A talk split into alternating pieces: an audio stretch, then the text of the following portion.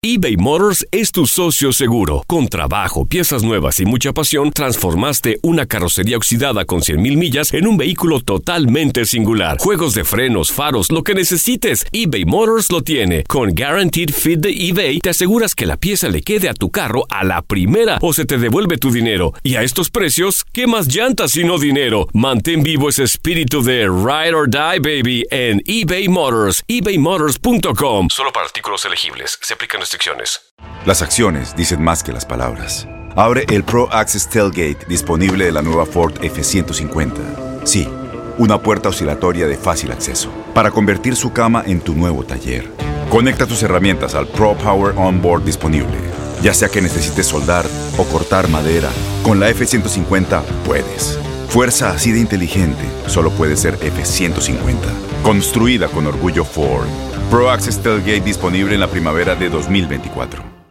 Aloha mamá. Sorry por responder hasta ahora. Estuve toda la tarde con mi unidad arreglando un helicóptero Black Hawk. Hawái es increíble. Luego te cuento más. Te quiero. Be All You Can Be, visitando goarmy.com diagonal español. When something happens to your car, you might say,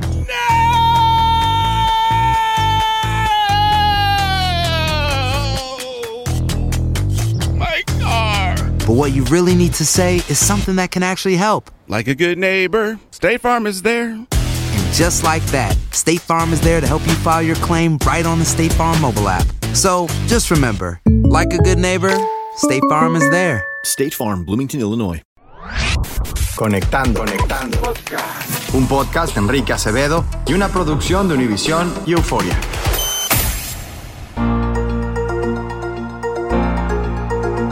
Ok, Vanessa Sarasúa, y si paralizamos eso, pues nadie come.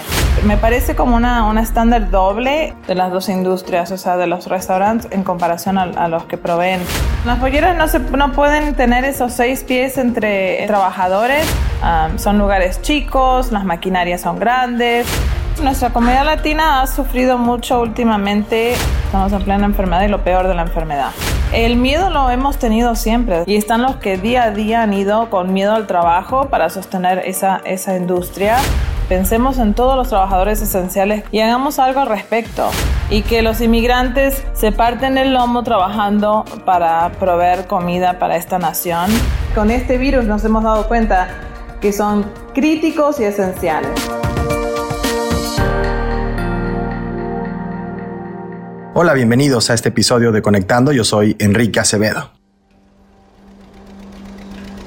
Durante la pandemia los hemos conocido como empleados esenciales, pero su trabajo siempre ha sido fundamental para el bienestar de millones de familias y de la economía estadounidense. Son las manos que ponen la comida en los supermercados y en nuestra mesa. Pero, ¿a qué costo? ¿Cuáles son las condiciones de trabajo para millones de inmigrantes, muchos de ellos latinos, en la industria de alimentos en este país? Primero que me des tu nombre completo y a qué te dedicas, Vanessa. Gracias. Ok, Vanessa Sarasúa y soy la fundadora y directora ejecutiva de Hispanic Alliance Georgia, que está en Gainesville, Georgia. El estado de Georgia fue uno de los primeros en reactivar su economía, a pesar de que no se tenían bajo control los contagios, el número de muertes. Y quiero pensar que muchos de los trabajadores en, la industria que tú representas y con la que tú trabajas, Vanessa, están en las trincheras, son de los más afectados por esta decisión. Y son los esenciales críticos, ¿verdad? Porque ellos son los que sostienen eh, las diferentes ca cadenas de comida que no pueden parar en este país, ¿verdad? Muchos, muchos uh, a veces decían, uy, pero nos toca trabajar, pero tendrían que cerrar las polleras. Pues la verdad es que no se puede, ¿verdad? Y, y si paralizamos eso, pues nadie come. Entonces, eh, es muy importante el trabajo que hacen y siempre trato de recalcar eh, la contribución que hacen eh, no solamente a lo que es la economía local, sino a, a la economía estatal de Georgia, los trabajadores agrícolas, um, especialmente los, los que trabajan ahí en las polleras. Y parece haber una falsa opción entre la seguridad de los trabajadores y la protección a la economía, a la actividad económica, cuando pues creo que todos queremos las dos cosas, que los trabajadores tengan condiciones seguras, un salario digno, eh, condiciones eh, de empleo que valoren el esfuerzo y el compromiso que realizan y que también la, actividad económica en medio de todo lo que está sucediendo pueda poco a poco recuperarse. Pero entiendo que muchas de estas empresas, sobre todo muchos de los funcionarios, de los políticos que han tomado estas decisiones, no tienen el bienestar de los trabajadores en, sus prioridades. Pues si vemos bien eh, las condiciones eh, por las cuales ah, tienen que abrir, suponete, los restaurantes, vemos entonces las o sea, la diferencia entre lo que es abrir un restaurante y lo que es eh, las condiciones que han estado trabajando eh, las, los trabajadores esenciales pues en las polleras, ¿verdad? Me parece como una, una estándar doble que hay entre las condiciones de trabajo de ambos um, y las diferencias de, trabajo de, de, las dos, uh, de las dos industrias, o sea, de los restaurantes en comparación a, a los que proveen la comida para esos restaurantes. Y me parece platícanos, que, platícanos un poco de esas condiciones de trabajo, porque pues lo mencionas y me parece muy importante. Ya, o sea, en las polleras no, se, no pueden tener esos seis pies entre, entre trabajadores y hay muchas razones por lo cual uh, eso está sucediendo y no pueden estar, um, son lugares chicos, las maquinarias son grandes, pero al mismo, a la misma vez vemos que en los restaurantes han tenido que mover mesas, hacer ajustes en todo, desde el menú hasta cuántas personas... Um, tienen eh, trabajando a, una vez, a la vez y cuántas personas dejan entrar en un restaurante a la vez. O sabemos que, las que las condiciones que han impuesto para arrancar de nuevo la economía en el estado de Georgia no son las mismas eh, ni ahorita ah, que, que, estamos hablando de este tema, pero que no han sido nunca para los trabajadores esenciales ah, en esas industrias de procesadores de carne y tampoco en la industria avícola. ¿Tienes ah, alguna idea del número de contagios? Eh, entiendo que eh, hay, cifras que hablan de que en, la industria procesadora de alimentos, carne, pollo, este, hay hasta eh, 10.000 contagios, 20 hasta 30 muertes entre estos trabajadores esenciales. Pues nosotros, nuestra comunidad latina ha sufrido mucho últimamente. hemos visto eh, crecer semanalmente las personas que están en cuarentena o enfermas en Gainesville y eh, ahora último, hemos, ah, en las últimas cinco semanas, suponete, empezamos como 12, 12 al día eh, que veíamos y ahora estamos a 95 al día de, ah, de los que están ah, siendo identificados eh, como enfermos, ¿no? Entonces, ya, ya vemos que en cinco semanas pues ha, crecido mucho y todavía falta porque no hemos llegado al, a lo que es el, el, el, el, pico, ¿no? De, de, esta, de esta enfermedad, por lo menos en Gainesville creo que están diciendo 22 ah, de mayo, pero habían dicho también en junio, así que estamos, o sea, estamos en plena enfermedad y lo peor de la enfermedad. ¿Y la gente tiene miedo de ir a trabajar, Vanessa? El miedo lo hemos tenido siempre, desde el primer momento, porque no hemos parado y creo que hay diferentes tipos de miedo. Está la persona que se quedó en su casa y ha visto todo y tiene miedo a volver a la normalidad. Y están los que día a día han ido con miedo al trabajo para sostener esa, esa industria eh, y todavía tienen miedo, ¿verdad? Muchos trabajos, algunos sí han tomado sus precauciones y han hecho sus cambios, no a la manera en que me hubiera gustado verlos, pero sí han hecho algunos cambios para, para hacer que esos trabajadores se sientan un, poco más confiados en ir a trabajar, quizás dado alguna, algún tapabocas, toman temperaturas antes de entrar en, en, uh, en el trabajo, ese tipo de cosas oponen barreras entre los trabajadores pero hay mucho más que hacer, me parece, y me parece una buena oportunidad para poder hablar sobre lo que es el trabajador agrícola, en qué condiciones va a trabajar y si es esencial, entonces hacer cambios para que ellos puedan ir a trabajar de una manera más eh, digna, me parece. Ah, dices algo que me parece fundamental y es que la pandemia, toda esta emergencia, simplemente ha puesto los reflectores en algo que ha existido durante décadas y son las malas condiciones de empleo de estos trabajadores esenciales que no han sido solamente esenciales durante la emergencia, sino que lo son todos los días. Sí, y, efectivamente el equipo, o sea, el equipo de trabajo, las cosas, lo que se les ha dado de trabajo, que son los guantes y quizás otros, otras cosas que han tenido que utilizar el día a día antes del COVID, me parece que, que quizás no, no estaba al estándar ya anteriormente y ahora con el COVID pues sí se han hecho algunos cambios, pero qué buena oportunidad, no solamente para los que trabajan en la industria de de apoyos ni carne, sino que en los, ah, los que trabajan en campos también. O sea, pensemos en todos los trabajadores esenciales que sostienen esta cadena crítica de comida en todo el país y hagamos algo al respecto. ¿Qué podemos hacer al respecto? Entiendo, por ejemplo, que hay alguna iniciativa para que reciban un bono extraordinario por el trabajo que están realizando durante la emergencia, sobre el, salario que ya perciben, las condiciones de cobertura médica. Eh, me platicaban, pues no son, no son ideales en el sentido de que los, el pago que tienen que hacer eh, por, por el seguro es relativamente bajo, pero las, las primas que tienen que pagar una vez que reciben atención médica muchas veces son demasiado caras. Y la realidad de la, de la industria agrícola en este país es que las visas del H2A um, y B no sostienen lo que es la industria uh, agrícola en este país y que los inmigrantes eh, se parten el lomo trabajando para proveer comida para esta nación y no necesariamente son todos Um, de estatus y no todos eh, de sus familiares tampoco tienen estatus legal en este país, ¿verdad? Entonces, hay cosas que um, por tener ese estatus en este país, pues no tienen acceso a diferentes oportunidades o diferentes servicios y uno de ellos sí es la salud. Hay diferentes eh, maneras de poder ayudarles y quizás hay clínicas y eso, pero a mí me gustaría más que nada ver que, ah, ellos puedan eh, Hemos visto algunos que ponen un poquito más de dinero en lo que eh, les suben el sueldo un poco, pero me gustaría ver las condiciones de trabajo un poco más ah, profesionales. Me gustaría que ver industrias que les den oportunidades de crecimiento en lo que es esa misma, eh, ese mismo trabajo.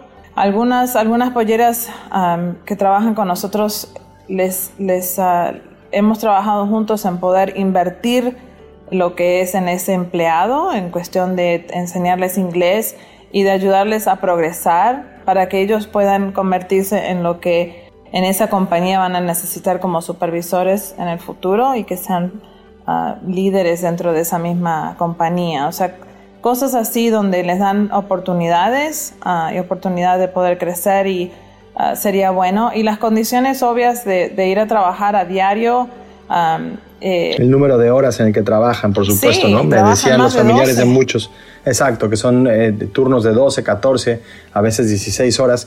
Decía Alfredo Corchado, el periodista de Dallas Morning News, en un ensayo publicado esta semana, que si son trabajadores esenciales, no pueden ser trabajadores ilegales, como les dice muchas veces la administración eh, del presidente Trump. Y, ¿Quién va a cortar eh, ese pollo? ¿Quién va a juntar el tomate? O sea, o sea, eso es tan, es, me parece tan ignorante ese comentario, porque eh, las visas, las visas que ellos otorgan para venir temporalmente a este país a hacer ese trabajo no sostiene la producción que se necesita en este país. Por supuesto, y lo que exigía Alfredo en ese sentido era que se les diera un estatus de protección temporal, que se les diera una vía hacia la legalización, tal vez green cards o incluso la ciudadanía, reconociendo que si son trabajadores esenciales deben de ser considerados trabajadores eh, formales en este país. Y en mi opinión humilde, eso tendría que venir de parte de los que más los necesitan, que definitivamente son los granjeros en este país y los que tienen um, industrias así uh, agrícolas, eh, hueveras, las polleras, o sea, ellos tienen poder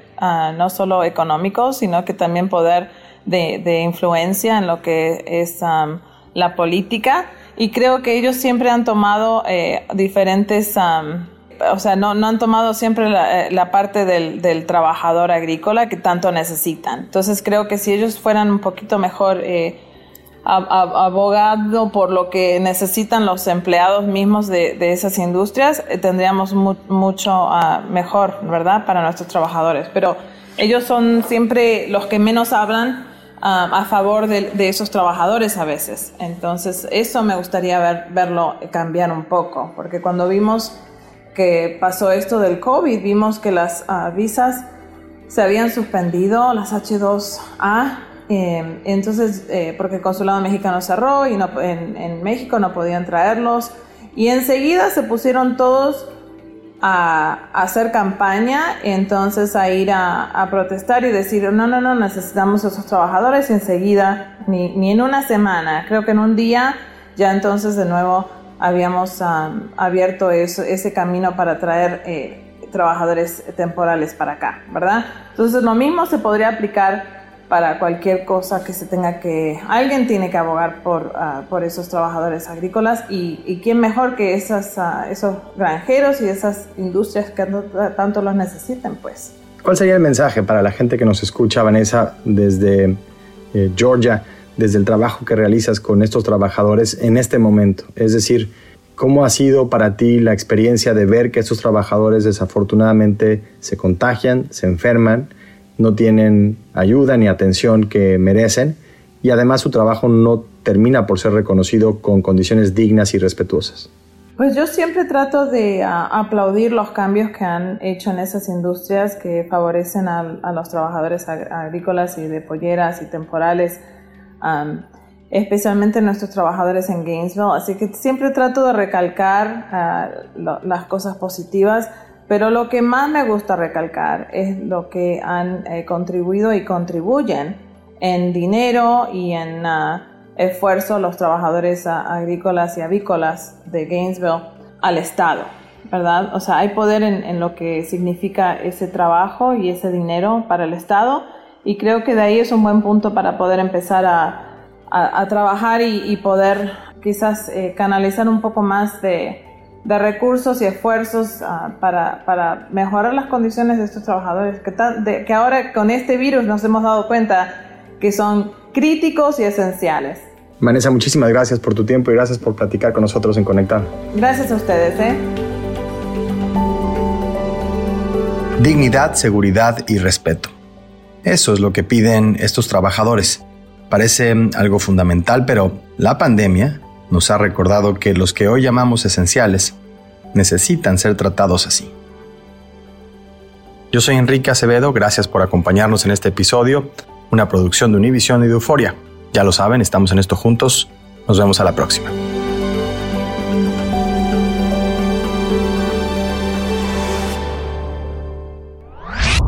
Conectando, conectando. Un podcast de Enrique Acevedo y una producción de Univision y Euforia. Aloha mamá, ¿dónde andas? Seguro de compras. Tengo mucho que contarte. Hawái es increíble. He estado de un lado a otro con mi unidad. Todos son súper talentosos. Ya reparamos otro helicóptero Blackhawk y oficialmente formamos nuestro equipo de fútbol. Para la próxima te cuento cómo voy con el surf y me cuentas qué te pareció el podcast que te compartí, ¿ok? Te quiero mucho. Be All You Can Be, visitando goarmy.com diagonal español.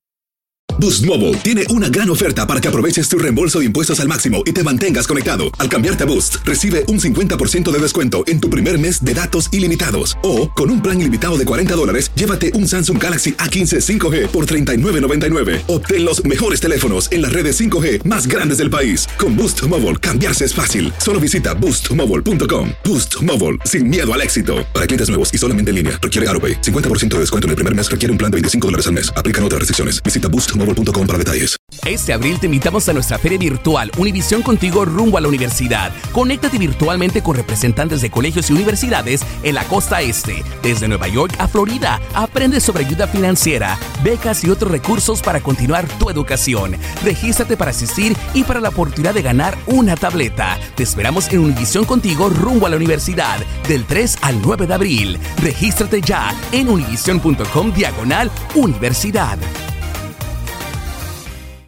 Spring? Is that you? Warmer temps mean new Allbirds styles. Meet the Super Light Collection, the lightest ever shoes from Allbirds, now in fresh colors. They've designed must have travel styles for when you need to jet. The lighter than air feel and barely there fit makes these shoes some of the most packable styles ever. That means more comfort and less baggage. Take the Super Light Tree Runner on your next adventure. Its cushy, lightweight foam midsole supports every step, and the extra outsole traction gives you the grip to just go for it. The eucalyptus fiber upper adds next level breathability to keep you going all day. Plus, the super light tree runner is comfortable and ready to go right out of the box. So, what can you do in a super light shoe? What can't you do is the better question. And because they're super packable, the real question is where are you taking them? Experience how Allbirds redefines comfort.